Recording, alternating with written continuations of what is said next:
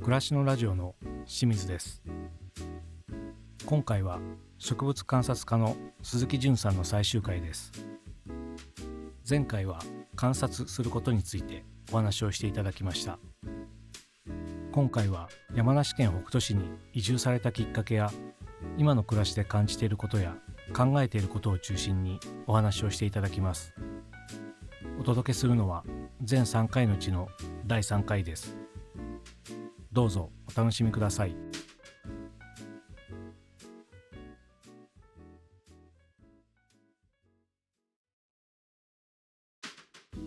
最後の質問なんですけども昨年の春に山梨県の北杜市に移住されてると思うんですけども、はい、ちょっとここの話と今の暮らしを聞きたいんですが、はい、ずっとこの町の植物の観察を聞いていて確かにその東京っていうある種本当の街の中で見る植物っていうのがあったと思うんですけどもこの北斗市っていうのはまた違う環境の場所で、ねはい、その観察の内容も変わってくるんじゃないかと思うんですけども、はい、移住を決められたこととか、はい、北斗市にされたとかっていう理由とかはどういうのがあったんですか、まさにおっしゃる通りですね。ただ僕もともと移住したいと思ってたんですよね。それはもう本当そんなに深い理由なくてただただ自然が近いところに住みたいっていうもうそういうモチベーションでいたんですけどそんなに田舎が自分にあるっていうわけじゃなかったんで、うん、移住先探しをしてもどこもかしくもいい場所だなって思っちゃってあの決め手がないっていう感じで20代からずっと決められないままこう過ごしてたんですけど、うん、子供ができてで子供が3歳になるタイミングを考えた時にもし引っ越すんだったら3歳結構大事かなと思って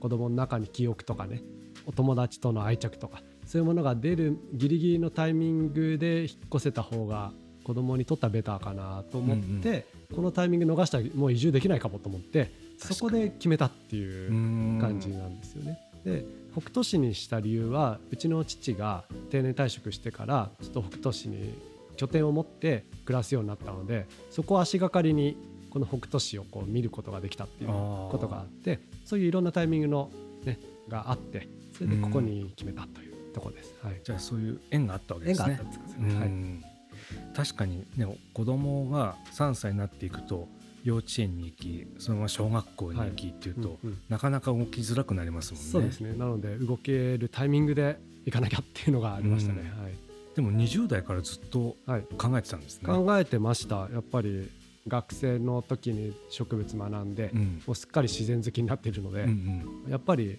自然の近いところで暮らしたいなってもうただただ単純な思いですねそれはね。はい、それ奥様とかは賛成だったの最初。もうやっぱ同じような思考だったのでもうやっぱり一緒にだから移住先探しをずっとしててっていう感じでしたね。じゃ北斗市も気に入られて。気に入ってはい、もうここでいいねっていう感じになったということです。実際住んでみてどうですか？あやっぱね良かったなと思いますね。これはいろんな意味で良かったなと思ってて自分にとってはやっぱりあのー、町の植物っていうのはすごい面白いんですけどなので町で植物観察っていうのはこれからも続けたいんですけどやっぱりこういう野山が近いところの植物ってやっぱ振る舞いがまた違うのでそれがすごく面白いんですよね。であと土地が結構広く使えるので庭が広くなったんですよ。そうすると庭でねいろんな植物育てられるんですよね。だからそっちに行きましたそうそう。そこで今度は自分で育てながら植物観察できたりとか。可能性がちょっと、ね、広がったんですよね。そういう意味ですごく良かったなと思ってて。であとはやっぱり子どものことで、まあ、町でも僕は今自分がねこんな仕事してるんで街でも植物ね子供と楽しむことっていうのはやっぱり当然できるんですけどやっぱりなんか車が多かったりとかして、はいはい、この娘がね興味を持つ植物に立ち止まれないんですよね。見せてやりたいけどここで立ち止まられると車にひかれちゃうからちょっとそれは安全上できないんだっていうことで、うん、せっかく興味を持った植物から離さなきゃいけないとか、はいはい、そういうことが僕は結構ストレスだったんですけどこっちだったらね本当車なんか来ないんで植物に興味持ってたらいくらでも見てていいよっていう。いい環境ですね。なんか子供にとってはやっぱこっちの方が植物とか自然に触れさせるのはやっぱりどうしてもこっちに軍配が上がるかなっていうふうに、全然違いますね。はい、うん、いうとこですかね。今ちょっとお話の中で、はい、うんと思ったのが、はい、植物の振る舞いっていうのが違うっていうんですか、どういうふうに違うんですか？いややっぱりなんていうんですかね街中の植物は、要するにアスファルト沿いにこう生えてる植物が多いんでなんかね日向に強いんですよね、うん、日向に強くてで乾燥に強い。で栄養が乏しくても生きていけるみたいな植物が生えてるんですよ、うん、で片や野山の方って木がこういっぱいありますよね、うん、でその下に草が生えてるわけなんですけどそうすると木の下っていうのは日陰なんですよね。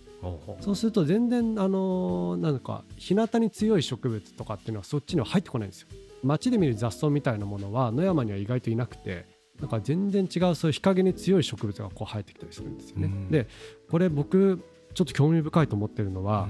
うん、街の植物はね結構ね孤独に生きてることが多いんですよ。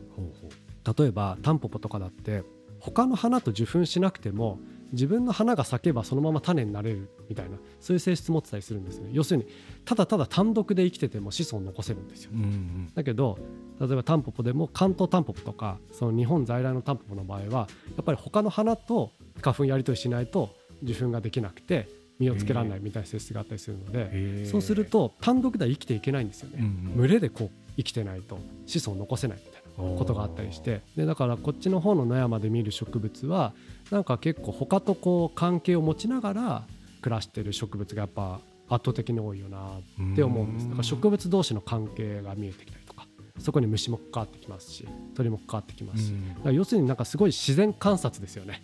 ができるのがやっぱこっちで。だけど街中の植物観察はそういった意味で結構孤独に生きてるものが多いんで、うん、割と植物観察する時に特定の対象だけ見てるっていうことが多いんですよね。生き方がそもそも違うので、おのずとこの楽しみ方も変わってくるっていうそんな感じなんですよね。その対象物の周辺環境も合わせてみて、はい、その生態というか変化を見ていくのがこの、こっちの山梨の方の、はい、観察ですよね。隣り合う植物っていうのはやっぱ相性があるわけです、ねはい、やっぱあったりするわけですよね。考えていくと何かしら関係があるんだろうなこの両者にはとかそういうことを思ったりするので、まあ、それも分かんないことが多いんですけど、うん、まあ、それもなんか想像して、はい、ですね。はい、うん。あでも全然だから生えてるものも違ってくるし、はい。はい、その生え方も変わってくるっていうのが、だから見方が変わってくるってことですね。はいでもやっぱ種類のも全然多さも違います、ね、やっぱり違いますね。だからその勉強し直しみたいな感じで今いますね。そういう意味ではね町の植物ばっか勉強してたんで野山の植物実はあんまり知らないんですよ。なのでちゃんとやんなきゃなって今思ってるところ。あじゃあもう見るもの見るもの、はい、初めて見るみたいなものそうですね。そういうもの多いんで一生懸命勉強してますよ。それがまたね楽しいんですよ。そういうことですよね、はい、知らないことがいっぱいある知らないことがいっぱいあるっていうの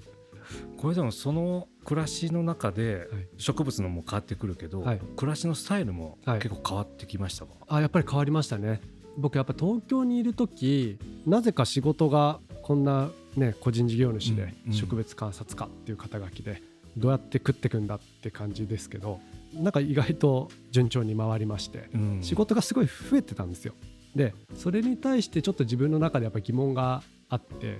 なんか仕事が増えれば増えるほど自分の楽しみとしての植物観察できなくなるしで僕は今娘の観察してるのすごい好きなんですね。なので、うん、娘のことも見れなくなるしってなると今自分は何してるんだ状態になってきちゃったのででそのタイミングで移住できたんでそうするともう自然と仕事減るんですよね。でそれが良かったなと思って。東京にいると仕事しなきゃなんか分かんないんですよね。なんかしなきゃいけない感じになるんですよね、なぜか。でもこっちにいると仕事しなくてもいいかって気持ちになぜかなるのでいいですね。それが良かったなって今は自分の中では思ってますね。そその植物に関するい。ろんな種類の仕事があって、はい、それが増えていくイコール自分の時間がなくなっていくから、はい、結構ギリギリになってたんですね。ですね。もう家族との時間も取れなくなるので、ん。なんかそれは本当に自分のしたいことなのかなと思うと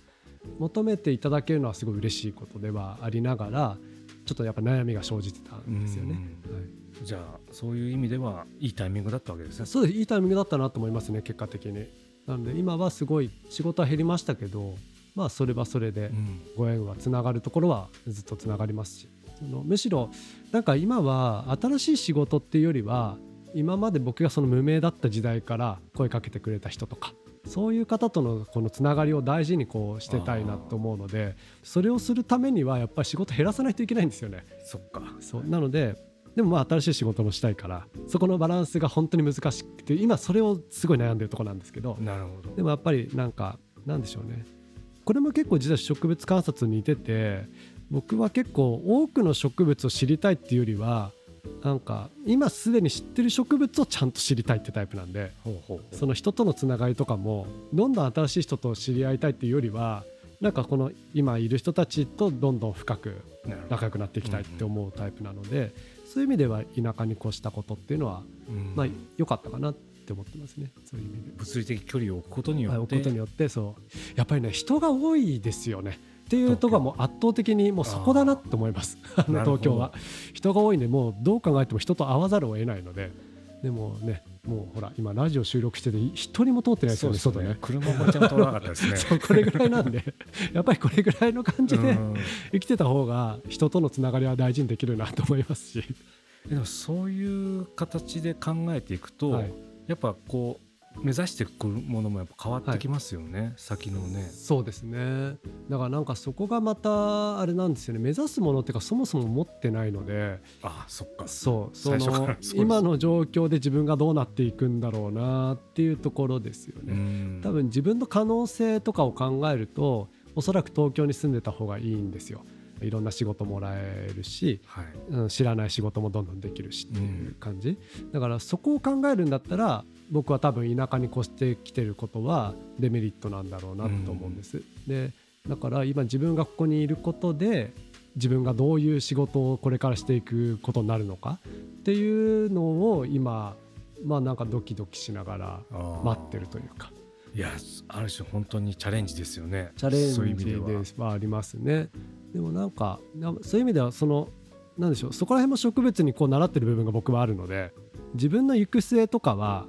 自分でコントロールしてないことが多いんで植物とかは。日当たりがたまたま良ければそっちの方に伸びていくしたまたま切られちゃったらその枝はもうやめて他の枝を伸ばしたりするしっていう生き方してるのでなんかそういう意味で環境を要するにコントロールするんじゃないんですよね。その今ある環境に合わせて生きていくのが植物なんでその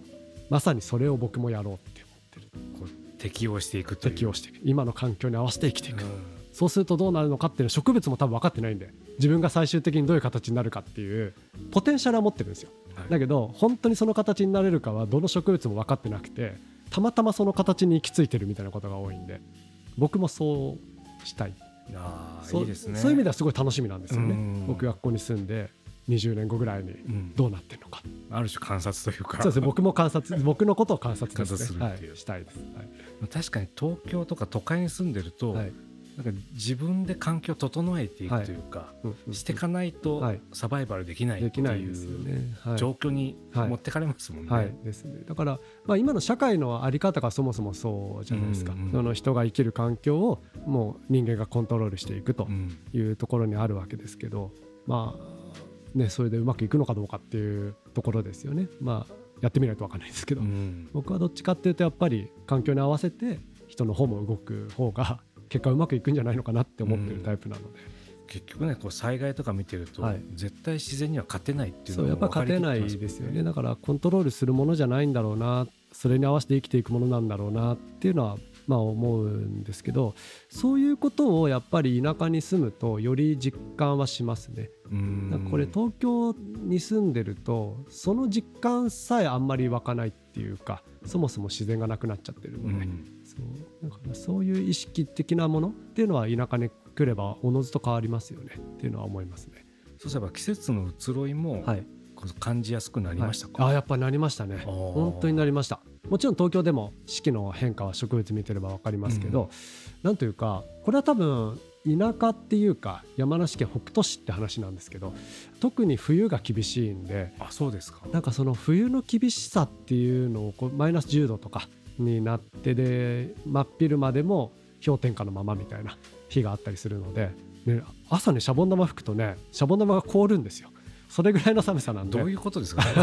シャボン玉がふふーって吹いてシャボン玉がふわって膨らむじゃないですか、うんうん、そしたらその瞬間シャボン玉が凍るんですよ。落ちるんですもうもうそのままそうピタッと。っていう感じになるぐらいの寒さなんですね、うん、なので植物たちも本当に霜まとってますし何でしょうね。そういう厳しい冬を見ていた中で春が来た時に、うん、なんかその自然のダイナミックさやっぱそういうの強く感じられるんですよね。だからなんかこっちは冬がいいなって思ってるんですよね。だからね。なんかそういうなんか極端な変化みたいなものを見るとよりこう植物のことがこうぐっと自分の中に入ってくるっていうかそういうのがあるんでそういう意味ではこっちの方がよっぽど自然のことは感じやすいですかね。やっぱり東京だとそもそもがそんなにねなんでしょうね、まあ、やっぱり植物の量かなっていう気はしますね。圧倒的なね。圧倒的にやっぱり人が多いしアスファルトが多いんで、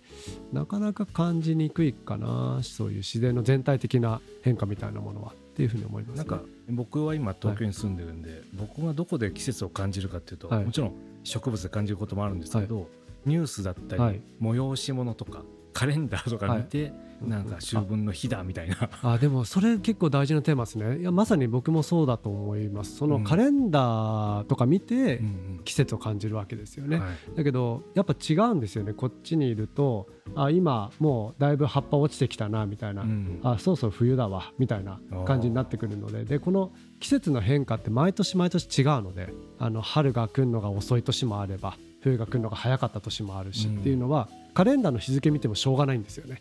そうじゃなくて自然の動きをこう見てた方がより今年のこの季節があ今夏に変わってんなとかそういうことを感じられるのでそうそこなんですよね。その季節をちゃんと自然を見て感じ取る。っていうことができるのが田舎のいいとこかなって思いますね。なんかこの冬の植物観察日記の中に確かあったと思うんですけども、はい、同じ気温でも暖かく感じる時と、はい、なんか本当に寒く感じる時あるみたいな肌感覚みたいなのがすごいあるんだなとか読んでて思ったんですそうなんです。僕も面白かったですね。冬の始まりなんかはあの7度ぐらいの気温をすっごい寒いと思ってるわけですよ、うんうん、でも冬の終わりとかに7度ぐらいになると何この今日あったかい日みたいな感じになっちゃうんですよね。不思議ですよね。不思議、でそれはちゃんと真冬の間に氷点下マイナス10度ぐらいの中で朝起きて植物見てたりとかするんで自分自身が変わってるんですよね。そう自分自身が変わるっていうこと自体が多分東京で感じにくいことだと思うんですよ。自然の中にいると不思議と自分が変わってるんですよね。やっぱそれが自然のなんか力なのかなと思うんですけど、その人がいっぱいいる中でいたら多分人は変わらないんですよね。その人の暮らしのまま行くので、はいはい、だけど自然の中にちゃんと入れば自然の中でちゃんと僕たちも動物なんで、ね、その自然の中で生きてきた多分本能的なものがありますから、うん、自然に合わせてやっぱ変わるんですよね。人もね、うん、なんかそういうことを感じるっていう意味では田舎は面白い、うん、なんか今日いろいろ聞いてて、はい、僕が今たどり着いた答えは、はい。はい、植物と人間は一緒なんだと思って、はい、植物に人間が一緒って感覚かな、と思うんですけど、環境に合わせて変わっていくし、その季節の気候に合わせてこういうところにいれば変わっていくし、日が当たればそっちに伸びていくしみたいな可能性とかポテンシャルみたいな話とか聞いてて、そっか全く人間と一緒だなと思って、そういうのが気づける空間とか環境っていいですね。いいですね。いやまさにそう思ってます僕。本当に一緒だと思います。ね、だからこっちの田舎の暮らしがベースでたまに東京に行くって感じですけど、はいはい、東京行くとねびっくりすることがあってちょっとその日記にも書いたような気がするんですけど本当にね鏡がめちゃくちゃいっぱいあるんですよ、東京って。ね、でこんなこと東京に暮らしてると気づいてなかったんですね。東京に鏡がいっぱいあるっていうこと。で鏡じゃなくても鏡っぽく反射してくる素材のガラスとかいっぱいあって東京に行くとやたらと自分の顔を見るんですよ。で田舎にいると自分の顔を見る機会ほとんどなくて、歯磨く時ぐらいみたいな、感じなのでなんかすごいねやっぱり自意識が違うと思います。その東京いると自分が人間であるっていうことをね常にこう感じさせられちゃうんですけどこっち行くとそもそも自分を認識しない時が時間が増えるのでそうすると今おっしゃったような植物と人は一緒だみたいななんか感覚にどんどんどんどん入っていけるな。なんかこの境界線が曖昧になっていくみたいな感じですよね。はい、と思います。誰もがこういう環境に、ね、はい、暮らせるわけではないんですけど、はい、でもやっぱりたまにこういうとこ来てちょっと1日2日滞在するだけでも、だけでも十分違うんだろうなと思いますね。ねそうであとはやっぱり僕も東京の人間なんでもともとは。だからそういうところにやっぱり東京で植物を見る意味っていうのはやっぱあるかなとは思うんですよね。やっぱり田舎で見るのと東京で植物見るのは違うかもしれないけれどもやっぱり東京の植物見れるのでそういう意味ではそこに可能性が僕はあるよなと思って。て、うんうん、で結構いい公園とかあったりするんで。ね、広い公園が、うん、そういうところとかうまく使えれば東京に行っても十分自然感じれると思うんですよね。なんかうまくこう気づいてもらえればいいなって思いますねそういう意味では、はい、その環境によく気づくっていうことと、はい。はい、ちょっと観察ですよね。観察ですね、はい、自分も含めて観察していくことが、結構暮らし、まあ、よく丁寧な暮らしみたいな言い方しますけども、はいはい、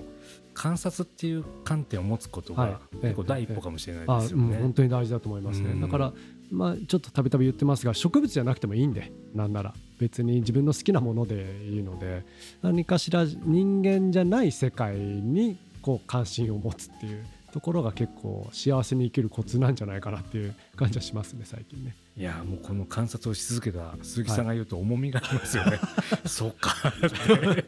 思いますもん、うん。やっぱ僕幸せですもんね最近ね。ああいいですね。はい、そう言えるようになりたいですね。いやでもなんかちょっと話が尽きないんでなんかまたね違う機会でちょっとお話聞きたいなと思いますけど、はい、はい、今日はいろいろお話聞きました、ありがとうございました。ありがとうございます。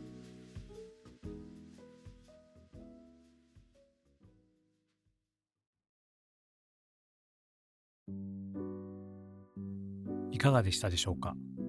？3回にわたって植物観察家の鈴木淳さんにお話を伺いました。辞書を調べると観察とは物事を客観的に注意深く見ることとあります。鈴木さんのお話を通じて注意深くにはじっくり見る細かく見るとともに一定期間見続けるというものもあることに気づきました。お話の中で鈴木さんは観察をすることで自分が知らなかったことを発見できることが楽しいとおっしゃっていましたさらにすでに世の中に知られていることでも自分が知らなかったものであればそれは発見であり自分にとっての発見に出会うために観察をしているとおっしゃっていましたこれは植物に限らずどんなことにも当てはまる考えなのではないでしょうか。私たちは身の回りの植物を通じて季節の訪れを知ることができます。それは植物が自分を取り巻く環境や気候に合わせて順応したり枝を伸ばしたり花や実をつけたりする姿に気づくからなのですがちょっと意識を変えて観察してみればその変化の過程やその理由を考えることができるようになります。その上で植物の観察を続けている鈴木さんは植物と人間は似ているとおっしゃっていました。観察することは私たちにたくさんの気づきや発見をもたらしてくれます。暮らしの中で自分に身近な何かを観察してみてはいかがでしょうか。今回お届けしたのは全3回のうちの第3回です。この後もその他の番組をお楽しみいただければと思います。それではまたお会いしましょう。